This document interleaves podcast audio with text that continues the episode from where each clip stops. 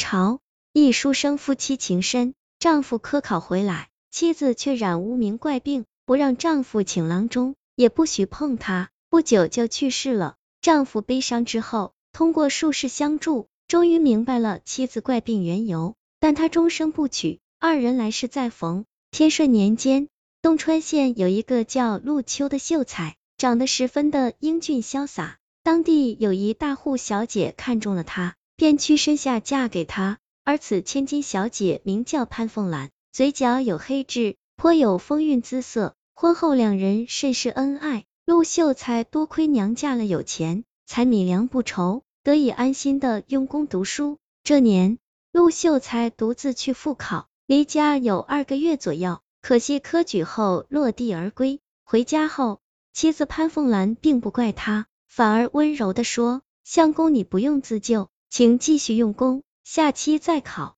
陆秀才十分安慰，越加的喜爱体谅自己的妻子，但妻子却很奇怪，不让丈夫碰自己，只称身体不适。陆秀才也无法勉强。不久，潘凤兰不知得了什么怪病，卧床不起。眼看气色越来越差，陆秀才急得要去找大夫，可妻子极力反对。陆秀才向来很听潘凤兰的话，如今看到他病重，亦不愿就医，非常的担心，但最终还是说不过妻子，只能作罢。数天后的夜晚，潘凤兰哀叫不断，强忍到半夜，竟病死了。陆秀才万分悲痛，他把潘凤兰体面的安葬后，便开始变得茶饭不思。整日思念着亡妻，有时候陆秀才想起妻子对自己的好，就躲进被窝里偷偷哭泣。有一日，陆秀才听说临县来了一个狐婆术士，自称通鬼神，于是前去拜访，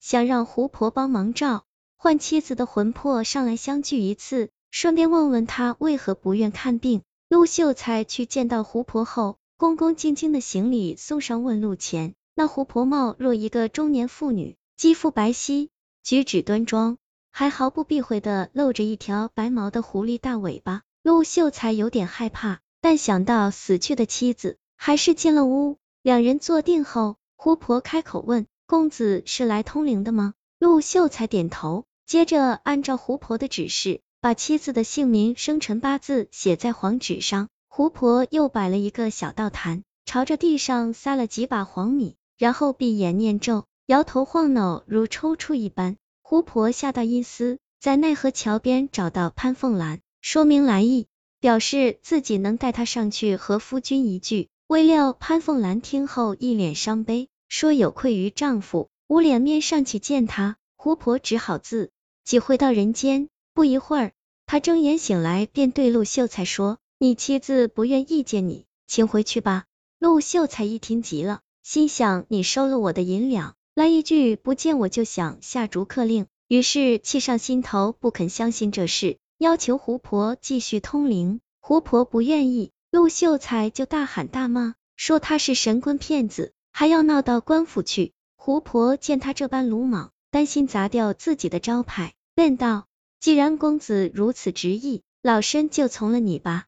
于是胡婆再一次进入阴司。强行将潘凤兰拖扯上来，附在自己身上。陆秀才听到胡婆用妻子的语气说话后，这才半信半疑。追问之下，潘凤兰突然哭出来，对陆秀才不停认错，说当日陆秀才去复考之后，隔壁的李员外酒后乱性，摸黑翻墙进来，把自己给玷污了。后来潘凤兰发现自己染上花柳病，出于脸面，不敢四处声张。当病重之时，亦不敢找大夫看病，目的是为了宁死保住自己的名节。陆秀才听完，犹如晴天霹雳，苦恼一阵后，却始终对胡婆之言半信半疑。于是他回去便找到李员外对质，那狡猾的李员外哪里肯承认，摸着八字胡笑道：“常言道，抓奸要在床，你有什么证据呢？”陆秀才便悄悄告诉他，潘凤兰患得了花柳病。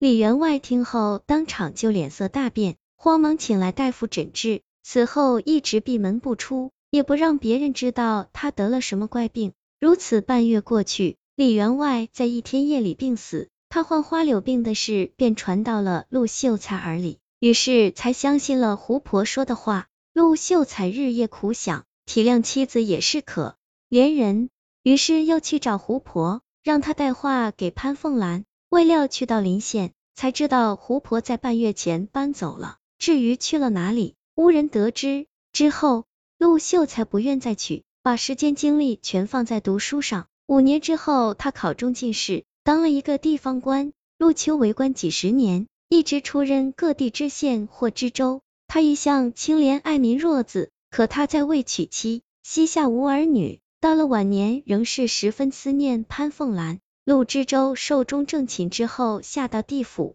在奈何桥前看到一个熟悉身影，正是妻子凤兰。潘凤兰正在河滩边淘明沙，一干几十年，只有做这苦活，才能延缓转世，在这里等着丈夫相见。夫妻相见，哭泣不止。之后聊了很久，这时一阴司官员前来，送来两粒黑色丹药，说阎王感念二人夫妻情深，陆大人在诗行大善，积德有功。赐下地府锁心丹二粒，二人服下后，转世时即使失去了前世记忆，来世也必能结为夫妻。夫妻俩大喜，向前阎王殿方向跪拜行礼，而后笑着牵手向孟婆处走去。这个故事叫地府锁心丹，来源于净月斋民间故事，作者唐有时。在古时，许多女人把名节看得比生命更重要，夫妻虽是父母之命结合。但他们日后的感情却真的做到相互忠诚，从身体到灵魂都爱的纯洁。到了当代，虽然提倡自由恋爱了，但这些美德还是应该传承的。一些张口闭口就说贞洁是封建思想的人，完全是没有领会二字的内涵。灵魂上的忠诚和真爱，才是真正的贞洁啊！